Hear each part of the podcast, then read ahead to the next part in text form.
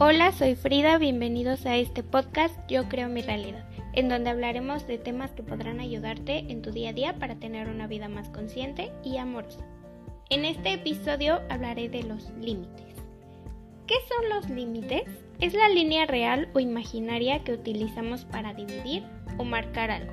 Puede ser un territorio, un lugar o tu espacio personal.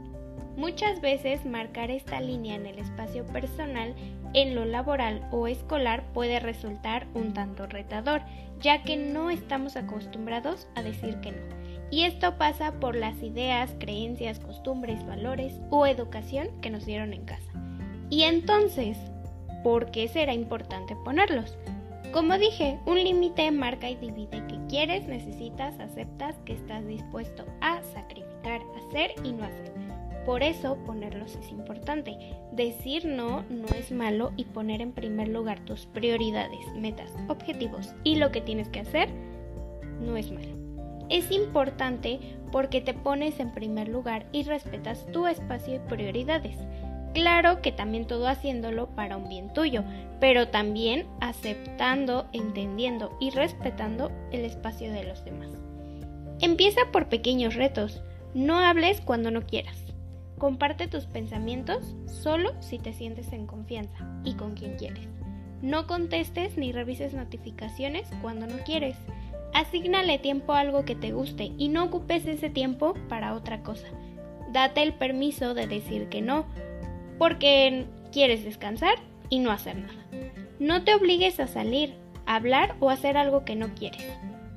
Y no solo lo hagas con tu tiempo, también con las palabras. Observa cómo contestas. Ejemplo, lo siento, solo trabajo en mi jornada laboral. Sé que para este límite muchos pueden pensar que no pueden porque corren el riesgo de ser despedidos, pero al final acuérdate, todo inició cuando alguien se le olvidó marcar su límite, marcar su derecho y marcar su espacio personal. Respeta tu espacio, sí se puede. No seas el próximo que lo siga dejando pasar. Otros ejemplos más de cómo podemos marcar y poner un límite al hablar serían, gracias, pero no puedo, mi prioridad es mi salud mental. Sé que te cae mal, pero a mí no me cae mal y no seré parte de eso. No voy a responder a tu pregunta porque me incomoda.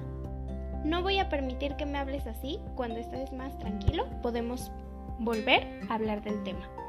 Después de las 10 de la noche ya no podré contestar tus mensajes. No quiero algo a medias. Recuerda que nosotros somos los únicos responsables de saber qué aceptamos y tenemos en nuestras vidas. Nadie más podrá poner límites por ti. No necesitas buscar encajar para ser amada o amado, tal cual eres. El ser indicado te amará tal cual seas sin miedo a que marques tus límites. Gracias, te amo.